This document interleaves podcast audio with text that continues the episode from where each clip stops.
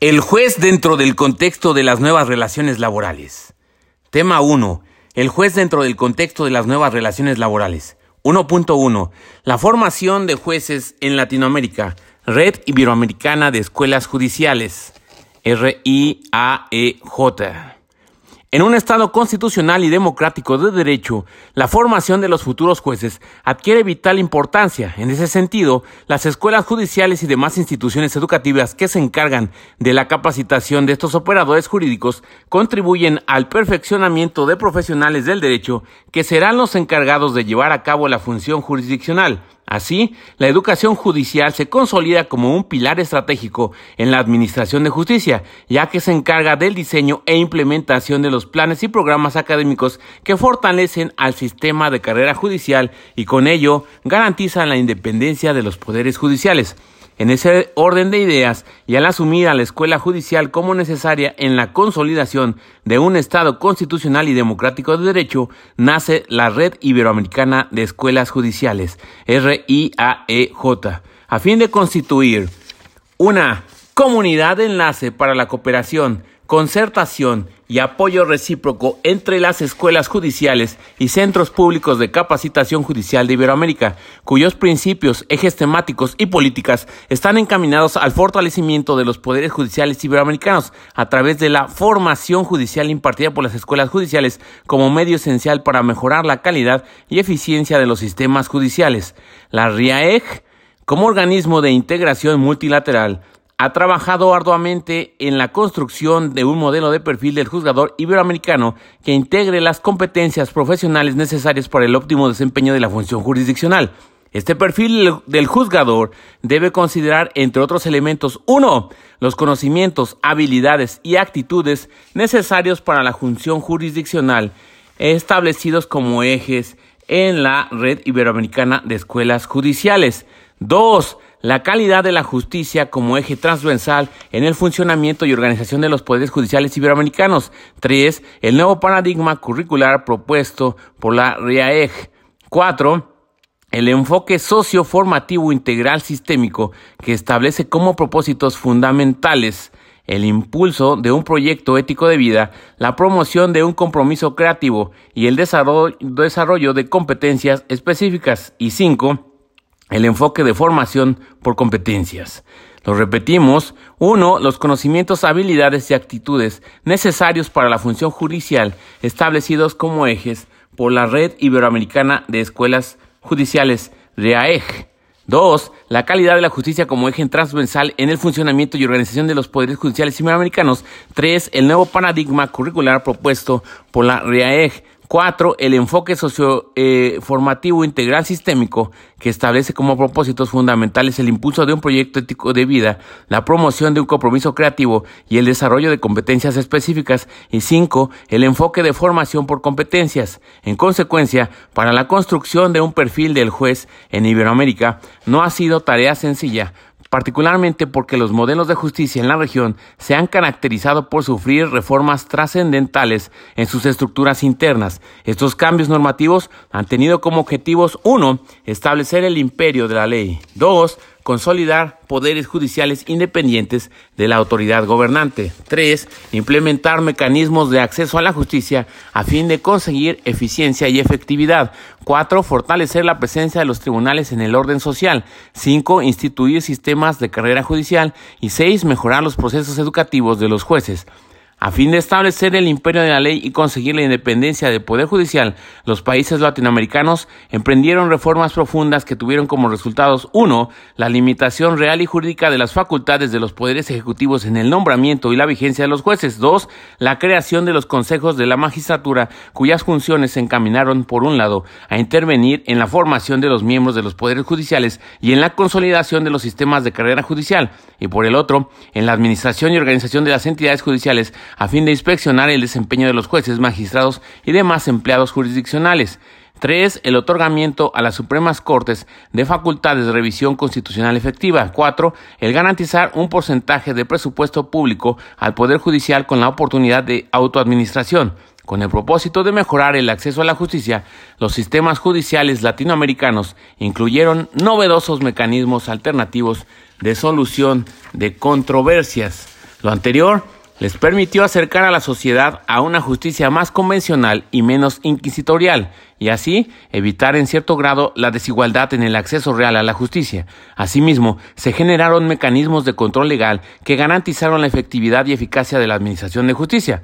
La transición que sufrieron ciertos países latinoamericanos hacia una economía abierta de mercado y al reconocimiento de la diversidad cultural ocasionó un incremento en las disputas entre los diversos sectores sociales del antiguo y nuevo régimen, lo que provocó mayor trabajo para los tribunales que resolvieron demandas sobre las recientes formas de regular al mercado y de las nuevas pautas de conducta social, haciendo que el Poder Judicial y no el Estado se constituyera en el depositario de estos nuevos requerimientos.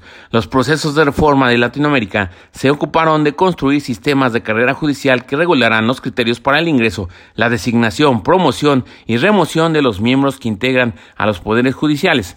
De igual modo, se dio el nacimiento de las escuelas judiciales de algunos de los países latinoamericanos, así como la reestructura y expansión en las ya constituidas. Las escuelas judiciales se instituyeron como las encargadas de la profesionalización de integrantes de los poderes judiciales, a fin de promover y consolidar una cultura de educación judicial, pendientes de las necesidades sociales y de las particularidades de la administración de justicia.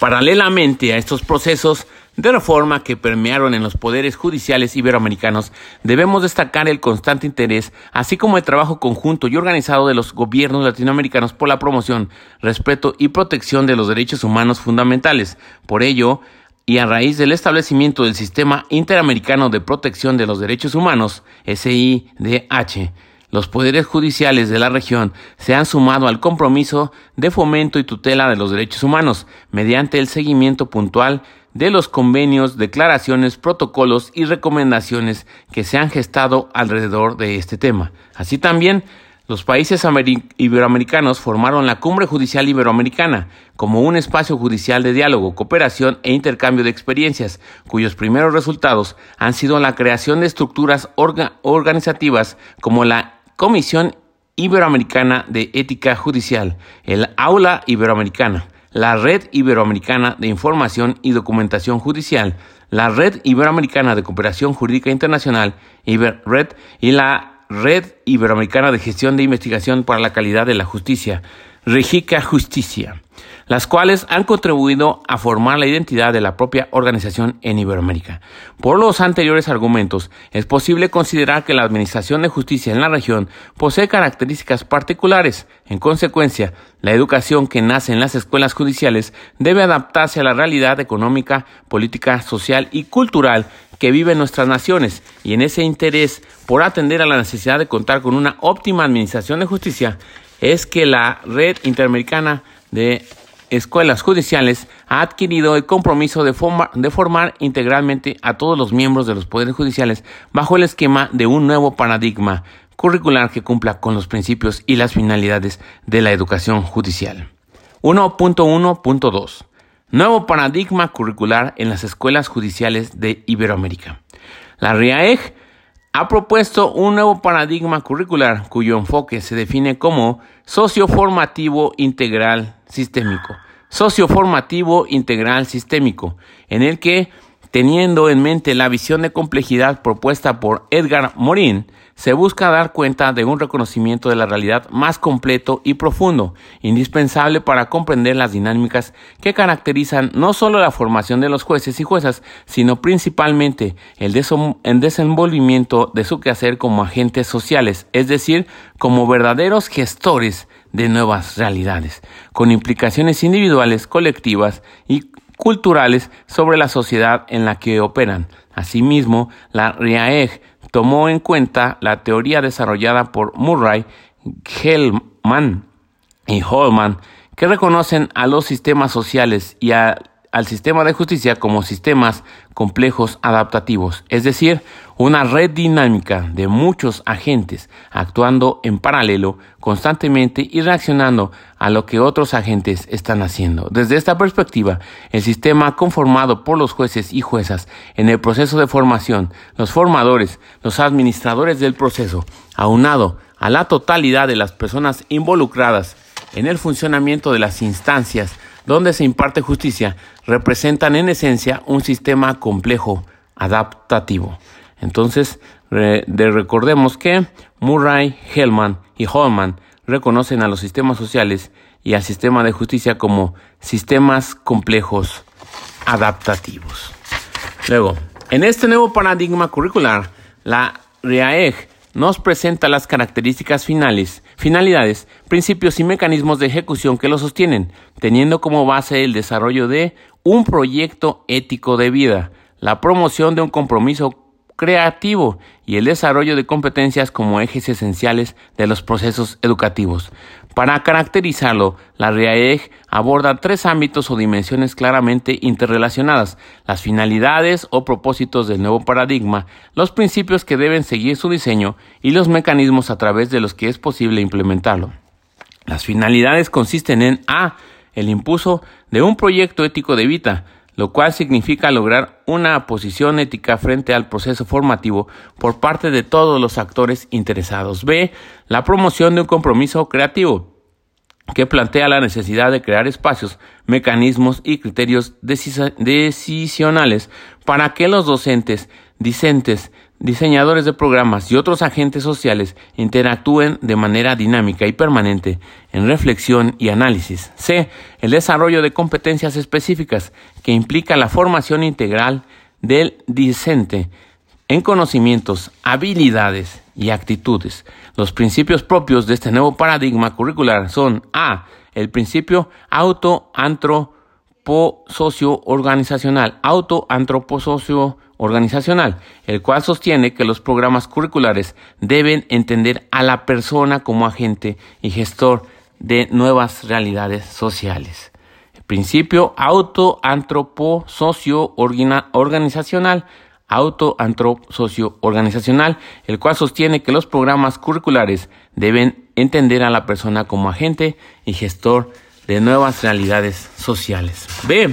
El principio de recursividad y acción pública responsable, el cual indica que los programas curriculares deben considerar la multiplicidad de factores que inciden o están vinculados al quehacer y tareas de los jueces y juezas. C. El principio dialógico, el cual prescribe que los programas que se implementen deben ser el resultado de un diálogo creativo, activo, comprometido e incluyente entre todas las partes involucradas, incluidos los representantes de las comunidades o personas que resultarán afectadas positiva o negativamente por la acción judicial. D.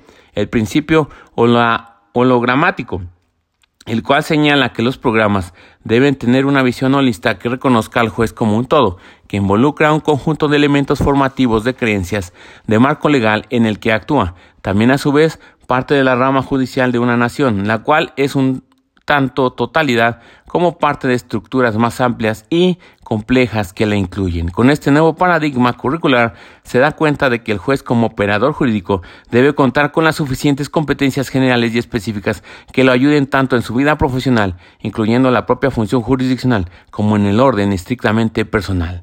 1.2 el nuevo sistema de justicia laboral en México. El 24 de febrero de 2017 fue publicado en el Diario Oficial de la Federación el decreto que reformó y adicionó diversas disposiciones de los artículos 103 y 123 de la Constitución Política de los Estados Unidos Mexicanos en materia de justicia laboral. Su contenido representa un cambio histórico para el mundo del trabajo en el país, dado sus objetivos y el consenso unánime para su aprobación. Este reciente paradigma normativo constitucional estableció tres cambios fundamentales. Uno, se establece una conciliación obligatoria y prejudicial, en el que las partes en conflicto podrán resolver sus diferencias sin necesidad de acudir a los órganos jurisdiccionales. Aquí existe el principio de que es obligatorio asistir a la fase conciliatoria, pero no obligarse al procedimiento. Dos, los conflictos que se deriven de las relaciones de trabajo serán resueltos por los tribunales del Poder Judicial de la Federación, así como los poderes, eh, por los poderes judiciales de las entidades federativas en sus respectivas jurisdicciones. 3. La protección y tutela de las libertades de sindicación, democracia sindical y de contratación colectiva se establecen como principios rectores para garantizar el voto personal libre y secreto, así como para asegurar la representatividad sindical en la celebración, firma y registro de los contratos colectivos de trabajo. Con el fin de dar eh, contenido a estos cambios, el primero de mayo de 2019 se publicó en el Diario Oficial de la Federación el decreto por el que se reforman, adicionan y derogan diversas disposiciones de la Ley Federal de Trabajo, de la Ley Orgánica del Poder Judicial de la Federación, de la Ley Federal de Defensoría Pública, de la Ley del Instituto del Fondo Nacional de la Vivienda para los Trabajadores y de la Ley del Seguro Social. Entonces aquí tenemos hasta ahora dos fechas importantes, 24 de febrero de 2017, que es la fecha de la reforma de los artículos 107 y 123 de la Constitución, y el primero de mayo de 2019, que se modificó la legislación eh, adjetiva. Luego, este nuevo paradigma normativo exige que los operadores jurídicos cuenten con los conocimientos, habilidades, destrezas y actitudes que se requieren para el desempeño de la función que les sea encomendada en el nuevo sistema de justicia laboral.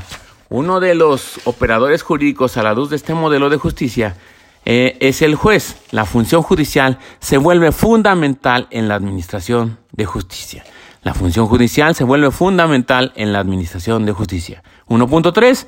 Hacia la construcción del perfil del juzgador dentro del contexto de las nuevas relaciones laborales. De conformidad con el nuevo paradigma de justicia laboral, la función del juez da paso a una nueva forma de dirimir las controversias en materia laboral, pues un especialista tendrá a su cargo la atribución de solventar las problemáticas existentes entre los factores de la producción y el trabajador. Ahora, el juez se constituirá como un verdadero director del proceso, en virtud de sus amplias facultades para conducir la disputa laboral, misma que podrá enfrentar con mayores herramientas epistemológicas, filosóficas y formales, cuya vigencia permitirá alcanzar el trabajo decente impulsado por la OIT. Atendiendo al principio de inmediación, el juez tendrá la obligación de estar presente en todas las audiencias y actuaciones procesales que se realicen. Esta circunstancia hará que la resolución que se emita esté más apegada a la realidad de las relaciones laborales individuales y colectivas del país. Bajo el nuevo paradigma normativo, el juez en materia laboral se constituirá como un sujeto proactivo e impulsor del procedimiento, fomentando la conciliación entre las partes por encima de la disputa. Repetimos, el juez en materia laboral se constituirá como un sujeto proactivo e impulsor del procedimiento, fomentando la conciliación entre las partes por encima de la disputa, que vigilará en todo momento el cumplimiento irrestricto de los principios del proceso laboral, tanto por su personal como por él mismo, que llevará a cabo la gestión de un órgano jurisdiccional, con lo que eso conlleva, siendo responsable de los recursos humanos, materiales y tecnológicos que le sean otorgados para el desempeño de su función pues esto está la verdad bastante padre. Bueno, pero continuamos. Un juez que se va a enfrentar al nuevo panorama laboral en nuestro país, que tenga que ser garante de los derechos de los trabajadores y patrones ante las recientes condiciones sociales, económicas, políticas y evidentemente de contingencia sanitaria. O sea, esto está adaptado para el coronavirus. Eh, hoy más que nunca, el juez laboral tendrá que ser consciente de la dimensión social de la función jurisdiccional y que de la toma de sus decisiones tendrá necesariamente un impacto en los medios de producción del país. Por todo ello, la formación del juez laboral se constituye en uno de los elementos más cruciales al interior del Poder Judicial de la Federación. En el Plan Integral de Formación y Selección en materia de justicia laboral, PIF, Plan Integral de Formación y Selección de Justicia eh, laboral, la Unidad de Implementación sobre la Reforma en materia de justicia laboral, UIRMJL, Unidad de Implementación sobre la Reforma en materia de justicia laboral, y el Instituto de la Judicatura Federal se dieron a la tarea de constituir los perfiles de ingreso y egreso de los futuros operadores jurídicos del nuevo sistema de justicia laboral, entre ellos el perfil del juzgador laboral, para realizar ese ejercicio fue considerado el modelo que propuso la Red Iberoamericana de Escuelas Judiciales que enfoca sus esfuerzos académicos en la formación de los jueces a través de la educación basada en competencias. EBC, Educación basada en competencias. Desde el punto de vista pedagógico, las competencias hacen alusión a conductas observables que reflejan de forma concreta los saberes, saber, saber hacer y saber ser. Repetimos, reflejan en forma concreta los saberes, saber, saber hacer y saber ser. Según el proyecto Tuning América Latina, el concepto de competencia en educación se presenta con una red conceptual amplia que hace referencia a una formación integral del ciudadano por medio de nuevos enfoques como el aprendizaje significativo. Aprendizaje significativo Tres formas del saber. Saber, saber hacer y saber ser. Así, la competencia es todo un conjunto de capacidades por las cuales proyecta y evidencia su capacidad de resolver un problema dado dentro de un contexto específico y cambiante. En síntesis, las competencias nos permiten determinar qué tan competente o no es un profesional de una materia específica para resolver los problemas que surgen dentro de su desempeño profesional y decidir sobre el nivel de dominio que posee en determinadas tareas. El enfoque basado en competencias remite a los saberes, saber, saber hacer y saber ser.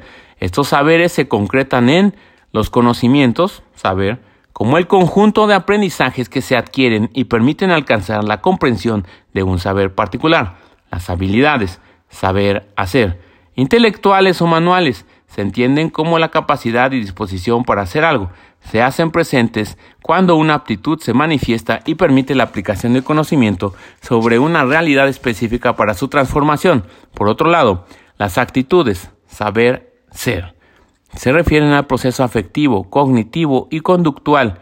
Son la disposición de ánimo manifestada en el comportamiento de un individuo al actuar. Entonces aquí tenemos los saberes, saber, saber hacer y saber ser.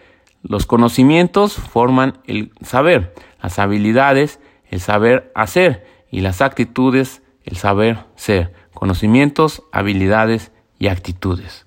Es por ello que en la determinación del perfil del juzgador laboral se hizo mucho hincapié en los conocimientos y saberes cognitivos jurídicos que debía poseer, sin descuidar las habilidades y destrezas aprendidas y por desarrollar y las actitudes o conductas esperadas en nuestra sociedad. En consecuencia, y considerando las nuevas actitudes que realizará el juez en el cumplimiento de su función jurisdiccional, se trazó un conjunto de competencias específicas y generales que deben ser formadas. Las competencias específicas están vinculadas a saberes particulares en la disciplina judicial en materia laboral. Las competencias generales son aquellas que todo profesional debe tener sin importar su área de formación. Estas se encuentran vinculadas a todas las disciplinas del desarrollo profesional. Cada una de estas competencias incluye un sabor cognitivo, afectivo y de habilidad que resulta necesario para el idóneo ejercicio de la función jurisdiccional en el marco del nuevo sistema de justicia laboral. En la siguiente tabla se establecen las competencias específicas y generales que se establecieron en el PIF, Plan Integral de Formación, y que forman parte del perfil del juzgador laboral en este nuevo paradigma normativo. Y ahora vamos a una tablita que hace alusión a las competencias. Empezamos. Competencias específicas propias de la función jurisdiccional. Dominio de la información jurídica necesaria para el cumplimiento de su función. Gestión de la información jurídica. Análisis y síntesis de la información jurídica. Solución de asuntos complejos que lleven a distintos esquemas de interpretación jurídica, dominio del lenguaje jurídico, conocimiento de las reglas y principios de la redacción. Estamos entonces en las competencias específicas propias de la función jurisdiccional. Luego también tenemos empleo de las reglas de la redacción judicial, capacidad para relacionarse con autoridades, colaboradores y demás sujetos, dominio del funcionamiento del órgano jurisdiccional, organización y administración de los recursos humanos, materiales y tecnológicos, capacidad para la conducción de las audiencias, capacidad de dirigir los actos procesales en el órgano jurisdiccional, empleo de las reglas y principios para dar solución a los problemas jurídicos, capacidad de afrontar nuevos problemas jurídicos y resolverlos, dominio de la tipología de los conflictos laborales, conocimiento de los principios y virtudes judiciales, conocimiento del contexto de las reformas laborales en Latinoamérica, dominio de las técnicas de conciliación y litigación, capacidad para juzgar con perspectiva de género y para grupos vulnerables laborales, conocimiento eh, de los principios rectores del proceso laboral. Y también son competencias específicas propias de la función jurisdiccional, conocimiento de las generalidades del nuevo sistema de justicia laboral, dominio de las reglas y principios de la argumentación e interpretación jurídicas, conocimiento de los derechos humanos y los derechos humanos laborales, empleo de los sistemas de control, registro y gestión institucionales, dominio de la normatividad institucional que se relaciona con el ejercicio de su función, comprensión de los fenómenos políticos, sociales, económicos en la interpretación y aplicación del derecho, conocimiento de los medios alternativos de solución de controversias, capacidad de diálogo y debate desde una perspectiva jurídica, capacidad para la toma de decisiones jurídicas razonadas. Entonces, estas fueron las competencias específicas propias de la función jurisdiccional. Y vámonos ahora con las competencias generales de todo profesional en la materia laboral capacidad de análisis y síntesis, habilidad de razonamiento crítico, capacidad de organización y planificación, trabajo en equipo e interdisciplinario, empleo de las tecnologías de la información y la comunicación, gestión administrativa, manejo emocional, compromiso ético, aprendizaje autónomo, creatividad, transferencia cognitiva, capacidad de aplicar los conocimientos en la práctica, manejo del tiempo, capacidad de comunicación oral y escrita, comunicación asertiva. Estas fueron entonces las competencias, tanto generales como específicas. Y como las eh, propias de la función jurisdicción son mal, pues voy a darles un repaso. Entonces repetimos las competencias específicas propias de la función eh, jurisdiccional y las de las competencias generales. Primero vamos con las generales de todo profesional. Capacidad de análisis y síntesis, habilidad de razonamiento crítico, capacidad de organización y planificación, trabajo en equipo e interdisciplinario, empleo de las tecnologías de la información y la comunicación, gestión administrativa, manejo emocional, compromiso ético, aprendizaje autónomo, creatividad, transferencia cognitiva, capacidad de aplicar los conocimientos en la práctica, manejo del tiempo, capacidad de comunicación oral y escrita, comunicación asertiva. Y ahora vámonos con las competencias específicas propias de la función jurisdiccional dominio de la información jurídica necesaria para el cumplimiento de su función, gestión de la información jurídica, análisis y síntesis de la información jurídica, solución de asuntos complejos que lleven a distintos esquemas de interpretación jurídica, dominio del lenguaje jurídico, conocimiento de las reglas y principios de la redacción, empleo de las reglas de la redacción judicial, capacidad para relacionarse con autoridades, colaboradores y demás sujetos, dominio del funcionamiento del órgano jurisdiccional, organización y administración de los recursos humanos, materiales y tecnológicos, capacidad para la conducción de las audiencias, capacidad para dirigir los actos procesales en el órgano jurisdiccional, empleo de las reglas y principios para dar solución a los problemas jurídicos, capacidad para afrontar nuevos problemas jurídicos y resolverlos, dominio de la tipología de los conflictos laborales, conocimiento de los principios y virtudes judiciales, conocimiento del contexto de las reformas laborales en Latinoamérica, dominio de las técnicas de conciliación y litigación, capacidad para juzgar con perspectiva de género y para grupos vulnerables laborales, conocimiento de los principios rectores del proceso oral laboral, conocimiento de las generalidades del nuevo sistema de justicia laboral, dominio de las reglas y principios de la argumentación e interpretación jurídicas, conocimiento de los derechos humanos y los derechos laborales, empleo de los sistemas de control, registro y gestión institucionales, dominio de la normatividad institucional que se relaciona con el ejercicio de su función, comprensión de los fenómenos políticos, sociales, económicos en la interpretación y aplicación del derecho, conocimiento de los medios alternativos de solución de controversias, capacidad de diálogo y debate desde una perspectiva jurídica y capacidad para la toma de decisiones jurídicas razonadas. Y sin más por el momento, este fue eh, lo que llevamos el juez dentro del contexto de las nuevas relaciones laborales. Y sin más por el momento, se despide tu amigo Nomo. Arrivederci.